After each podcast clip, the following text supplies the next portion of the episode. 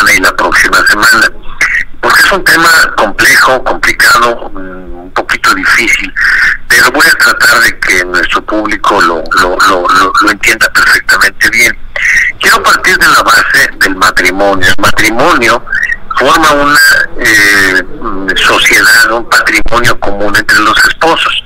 Cuando yo me caso entre mi esposa y yo, nos formamos una sociedad. Esa sociedad se compone de los bienes que son propios de nosotros. Esto es en el régimen de sociedad legal. Entonces, pues existe un patrimonio común. Esto es muy importante ponerlo en énfasis, porque cuando fallece alguno de los esposos, existe la creencia generalizada de que la esposa es la que hereda al esposo y el esposo a la esposa, y no es así. Cuando uno otorga un testamento, uno va a disponer de los bienes que le son propios. Y cuando uno se casa, ya no tiene bienes propios. Cuando uno se casa, tiene bienes, aunque se casa con el régimen de separación de bienes, claro. Pero en el régimen común, el más generalizado, el más usual, que es el de sociedad legal, forman un patrimonio común. Entonces, la esposa no hereda al marido, ni el marido hereda a la esposa. Desde el momento que se casan y compran una casa, la mitad ya es de cada quien. Cuando ya fallece alguno de ellos, fallece el marido, fallece la esposa, entonces ahí se abre la sucesión, pero únicamente por el 50% que le corresponde al fallecido. Por eso la ley, el artículo 2652 del Código Civil de aquí de Jalisco, dice de manera muy clara, la herencia es la sucesión de todos los bienes del difunto y de todos sus derechos y obligaciones que no se extinguen con la muerte. Entonces, todos los bienes que haya yo adquirido durante mi matrimonio, eh, si, si, si, lo estoy celebrando bajo el régimen de sociedad, la mitad le pertenece a mi esposa, la mitad me pertenece a mí. Cuando se llega mi fallecimiento, mi esposa no me hereda, ella ya es dueña de su mitad. Se llaman esos bienes gananciales. Y lo mío es lo que se va a transmitir. Ahora, ¿cómo se transmite? La misma ley civil también nos da la solución, el siguiente artículo, que es el 2653 del Código Civil, y dice, la herencia se transfiere por voluntad del testador o por disposición de la ley. Si yo de manera voluntaria quiero que mis cosas o el 50% que me toca de la casa que yo compré cuando me casé o durante mi matrimonio le pertenezca a mis hijos, no quiere decir que los hijos van a ser los dueños de la casa. Los hijos van a ser los dueños del 50% que me corresponde a mí. Lo repito una vez más, la esposa ya es dueña por el solo hecho de estar casado. Y viceversa, si quien hubiera fallecido es este mi esposa, bueno, pues ella es su 50% se le va a entregar a mis hijos y el 50% restante me pertenece a mí.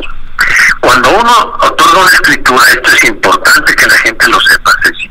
Cuando uno va a otorgar una escritura de compraventa, vamos a comprar una casa, vamos a comprar un departamento, vamos a comprar un terrenito, es importante que le digan ustedes al notario que para evitar este problema del testamento y la herencia y todo eso, que les apunte que en caso de muerte, quién va a ser su beneficiario.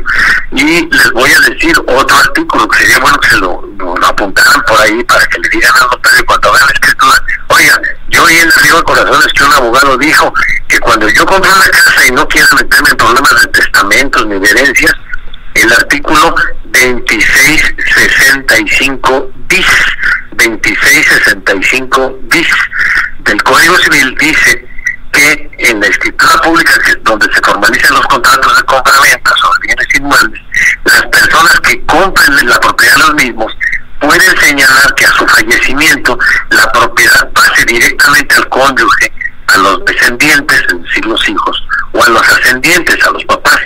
Al momento de elaborar la escritura, ahí se hace esa anotación. ¿Qué ventaja tiene? Total.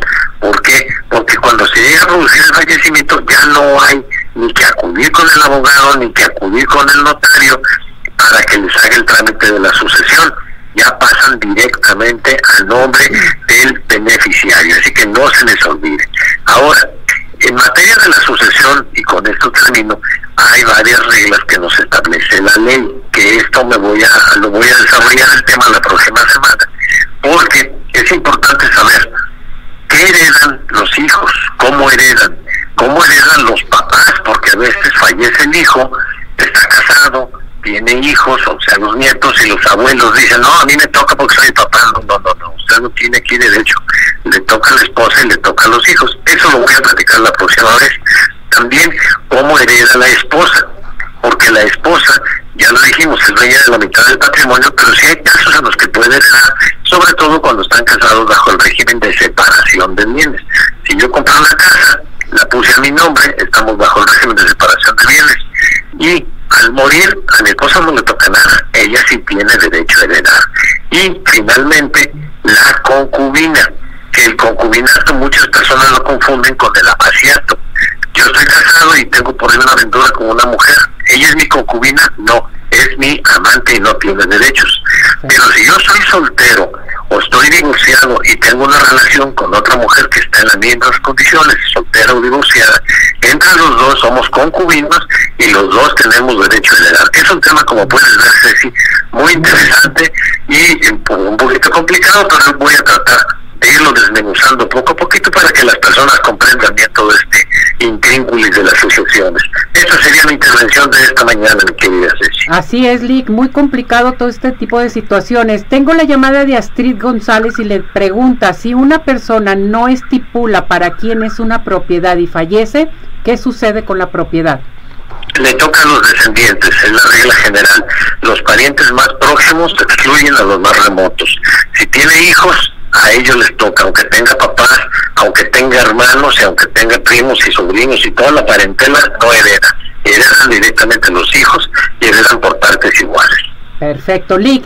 Si tienen alguna pregunta, eh, quieren platicar con usted, ¿a dónde se pueden dirigir? Les voy a proporcionar el teléfono a Mircina con mucho gusto, es tres veces tres, 641 1405, tres veces tres, 641-1405 y estoy a su humilde disposición. Correcto, muchas gracias, cuídese mucho. Igualmente, que Dios te acompañe siempre, Ceci, un abrazo y hasta la próxima semana. gracias.